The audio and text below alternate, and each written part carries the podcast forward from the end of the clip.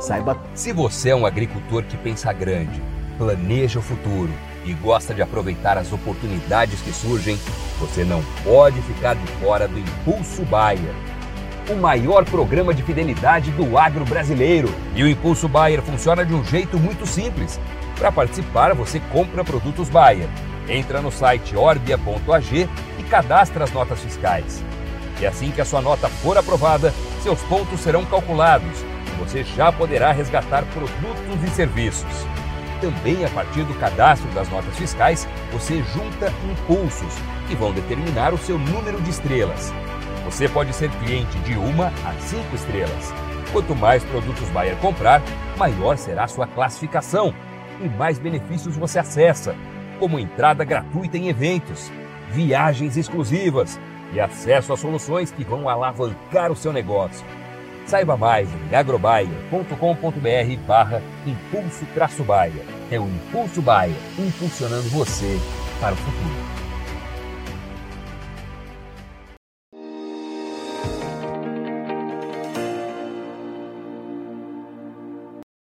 Olá, sejam todos muito bem-vindos a mais um boletim olhando o mercado do boi, mercado que na última semana ganhou aí um pouquinho mais de firmeza. Já estamos vendo negócios acontecendo na parte de cima ali das cotações das médias é, negociadas. A gente em São Paulo já vê negócios pipocando, ainda não é uma referência, mas é, já saindo negócios na casa dos 245 reais. Da mesma forma, o mercado futuro também reagindo positivamente aí, indo buscar quem sabe os 250 reais ah, para a arroba do boi gordo. Que está acontecendo de diferente? Como a gente pode caracterizar o atual momento? Será que vamos ter força o suficiente para é, fazer com que esse movimento ganhe tração? Vamos perguntar para quem entende. Quem está comigo hoje é Iberville Neto, meu amigo. Seja bem-vindo, Iberville, lá da HN Agro. Iberville está acompanhando de perto toda a movimentação dos preços aí. E uh, você estava me contando, Iberville, que de uma semana para cá uma mudança de chave aconteceu aí. Uh, nada que fizesse ainda disparar preço, mas já é, dando mais firmeza para os negócios. Conta mais para gente e por que, que é possível é, sentir esse mercado mais firme nesse momento, Iberville. Olá, Alexandre. Olá a todos. É um prazer, Alexandre. É, bom, o que, que a gente tem observado nesses últimos dias, é, desde a última semana? O feriado na, na quarta-feira da semana passada, ontem foi feriado em algumas regiões, alguns estados do Brasil, né? É, nós, em São Paulo, por exemplo, foi feriado estadual, nós antes tínhamos só um feriado municipal. Isso acabou é, diminuindo o ritmo de negócios, aumentando um pouco o escoamento de carne e a gente começa a observar valores um pouco maiores do que vinham sendo vistos aí é, na arroba, considerando São Paulo, a gente, como você ponderou, a gente tem um, informações aí de 245 acontecendo em casos mais pontuais, mas acontecendo, e uma, um cenário geral aí 235, 240. É, então, um pouquinho acima do que vinha sendo observado há, há algumas semanas. É, a gente não está com o, cenário, o mercado em alta forte, mas o mercado ele deu uma mudada de uma estabilidade com pressão de baixa está com uma estabilidade é, mais forte um pouco. Então seria é, basicamente isso. Isso dizer, tem... Ele passou de, de um cenário de lado para pressão de baixa para um cenário de lado, ajustando positivamente. Isso basicamente estaria ligado a uma demanda que começou a aparecer mais, a uma oferta que é, tende a diminuir, enfim, o que está acontecendo no mercado é, que justifique essa mudança, Iberville? Na nossa, na nossa leitura, é uma associação da, do escoamento de, ao longo de novembro, que está um pouco melhor. A gente teve uma, a primeira quinzena, que é típico, tipicamente um melhor, e teve agora esses feriados que acabaram prolongando um pouco uma, um escoamento mais positivo para a carne. É, do lado da oferta, a gente está com uma diminuição da, da, da, da, disponibilidade de gado confinado. Quando a gente pega até os, resu os resultados da, da, terceira pesquisa de intenção de confinamento do IMEA, a gente tem uma curva que eles projetaram ali de saída desse gado. E o pico de, de oferta de gado segundo a expectativa do IMEA, Foi em é, outubro, né? ocorreu em no- outubro. É. Daqui em diante, a tendência é que a gente tenha volumes menores do que observa- os observados em outubro, pensando em gado confinado. E, Paralelamente, a gente tem uma seca histórica no Brasil, é isso que eu ia e ponderar. essa seca, ela, por um lado, forçou a venda de gado em di- diversas regiões, só que, por outro lado, esse gado ele sai no primeiro momento. Depois, a tendência é que, é que o gado que, fora aquele gado que já estava meio, meio no jeito, que dava para ser enviado para o gancho, o, resto desse gado não está engordando, né? Então, a gente está vendo uma, também uma diminuição de potencial de saída de gado de pastagem no, no curto prazo, provavelmente um atraso dessa oferta de, de safra que deve vir aí no- nos próximos meses. Isso, isso, Iberville, do lado da oferta. A demanda, ela está reagindo também? E o que, que a gente pode esperar da demanda é, pelo menos até o começo do mês que vem, hein? Alexander, do lado da demanda, a gente tem observado uma, uma melhoria de demanda, principalmente para cortes relacionados a mais a um poder aquisitivo maior ou, ou a um, um momento de melhor poder aquisitivo. A gente, quando fala estruturalmente, a, a situação econômica é, é, tem um desemprego baixo, mas ela vem dando sinais é, não positivos, né, sinais ruins. É, mas quando a gente fala de, de curto prazo, do momento atual, acaba sendo uma época do ano com contratações temporárias, com décimos terceiros, que a primeira parcela deve cair aí agora no final de novembro.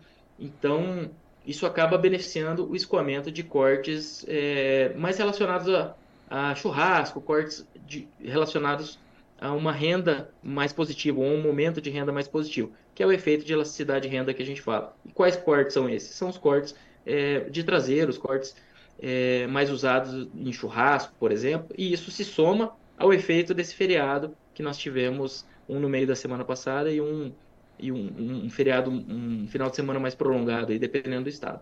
E teve surpresa da, da exportação também, né, Iberville?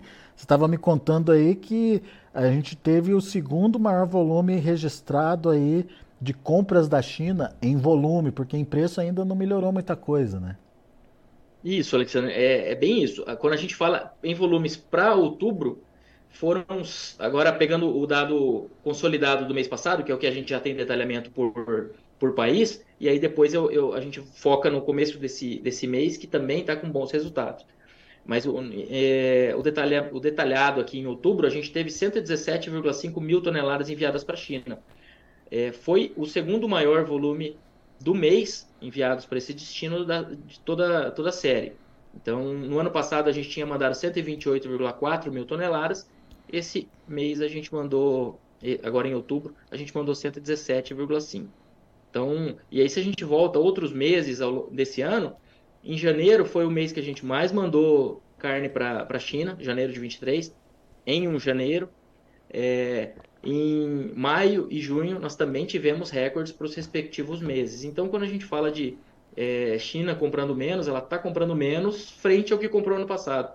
Mas a gente não está falando de volumes ruins. É, o que tem deixado a desejar é essa questão de preço médio mesmo. E você disse que tá, esse movimento está seguindo agora em novembro? Isso, quando a gente pega os dados parciais dos primeiros 11 dias úteis é, de novembro, aqui eu já não estou falando só de China, aqui eu estou falando de carne in natura como um todo. Mas aí a gente tem um aumento da média diária de 45,4% na comparação com o mesmo período do ano passado. O que mostra que a demanda ainda está aquecida, né, Iberville? Isso.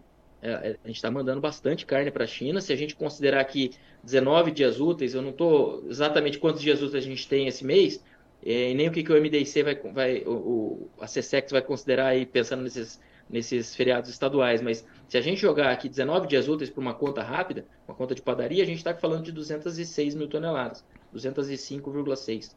É, isso seria recorde para a nossa exportação. Se a gente mantiver esse ritmo em 19 dias úteis, a gente está falando do maior volume já exportado. E É. aí, salvo, salvo aqui a checagem dessa quantidade de dias úteis, que eu não estou com esse valor na manga. É, é, é interessante, é interessante mostrar que, é, apesar é, de uma de um de uma, uma oferta maior que a gente teve ao longo do ano, né? Isso a gente é, confere aí através do, dos abates, né? Você tem esse levantamento, inclusive, aí para passar para a gente. A gente está tendo uma demanda que, é, bem ou mal, está absorvendo esse aumento de oferta, né, Iberville? Isso, Alexandre. Bem, é, é bem essa a nossa leitura, o que, que a gente tem visto. Mais é, preço do bezerro diminuiu desde 2022, mais fêmeas indo para o gancho em 22 e 23, mais oferta de carne. Então, é, esse aumento da oferta em 23, com um pouquinho menos de exportações, deixou mais carne no mercado doméstico.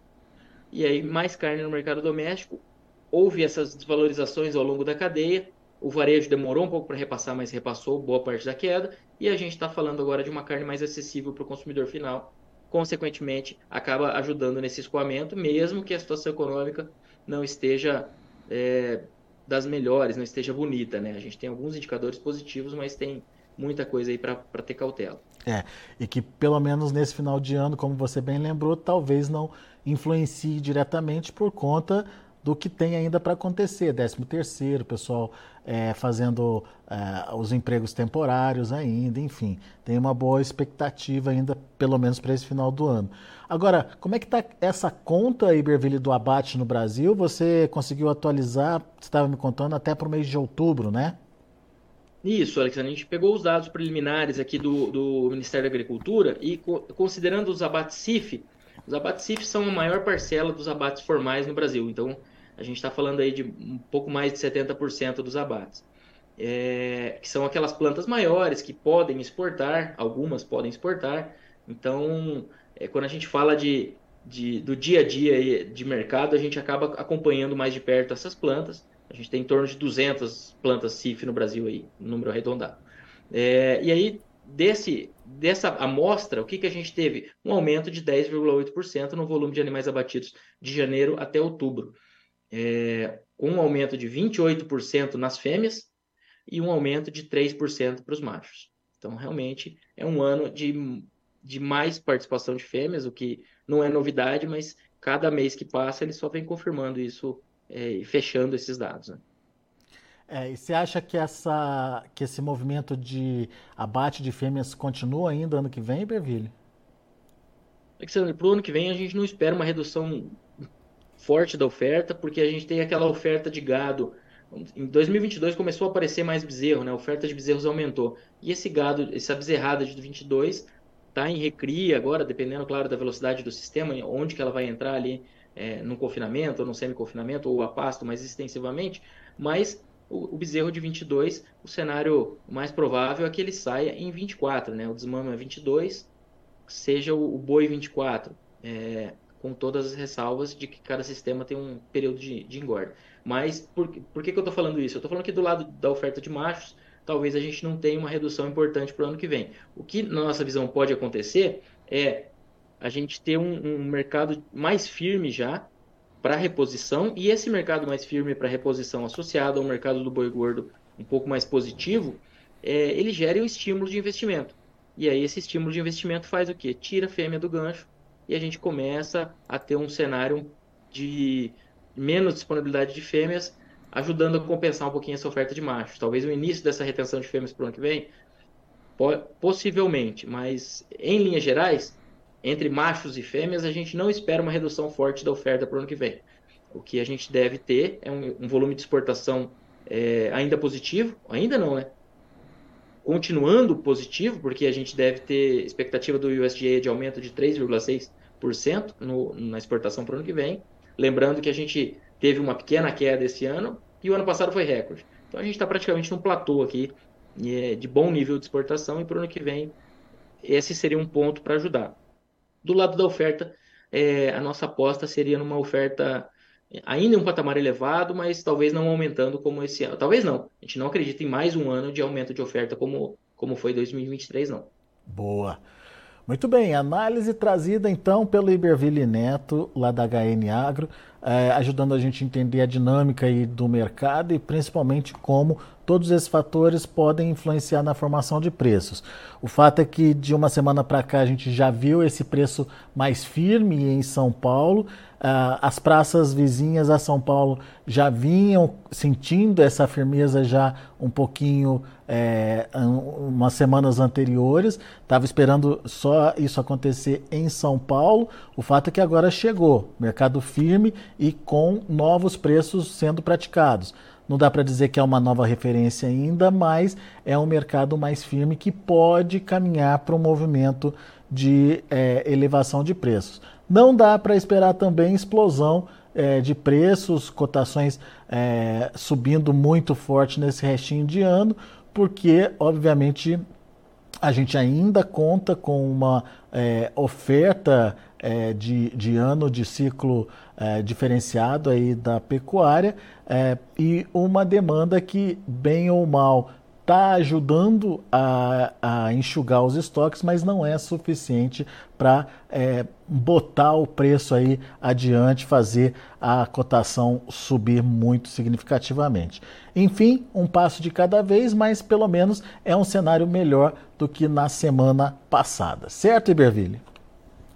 Isso, Alexandre, bem isso, e, e, você comentou a respeito das outras praças, essa, essa enxugada e essa aproximação do diferencial de base em Goiás, por exemplo, acaba sendo um indicativo desse cenário de menor oferta de gado confinado, uma vez que Goiás tem uma participação importante do volume de gado confinado ali. É, isso ajuda a, a, ligar os pontos e se soma também a esse relatório do IMEA, que fala de menos gado confinado em Mato Grosso. Isso aí. Muito bem lembrado. Iberville, meu amigo, obrigado mais uma vez pela participação. Volte sempre. Obrigado, Alexandre. Um abraço e até a próxima. Grande abraço. Tá aí. Iberville Neto, HN Agro aqui com a gente, trazendo as informações do mercado do boi. Vamos ver o futuro, vamos ver B3 como está nesse momento. Você acompanha comigo na tela agora. Novembro caindo 0,13%, R$ 239,50. Dezembro ali na casa dos 244 do, é, na casa dos 240, aliás, é, hoje na, fecha, negociando aí 244,75 com queda de 0,26%. O janeiro, R$ 245,55, com queda de 0,3%. E fevereiro, R$ 244,20, queda de 0,61%. Mercado um pouquinho negativo é, lá na B3 hoje, mas o mercado que estava firme ainda é, nos dias anteriores. Indicador CPE fechou ontem no 0 a 0 a R$ 235,60. São os números do mercado futuro do boi. A gente vai ficando por aqui. Agradeço muito a sua atenção e a sua audiência. Notícias agrícolas informação agro-relevante e conectada.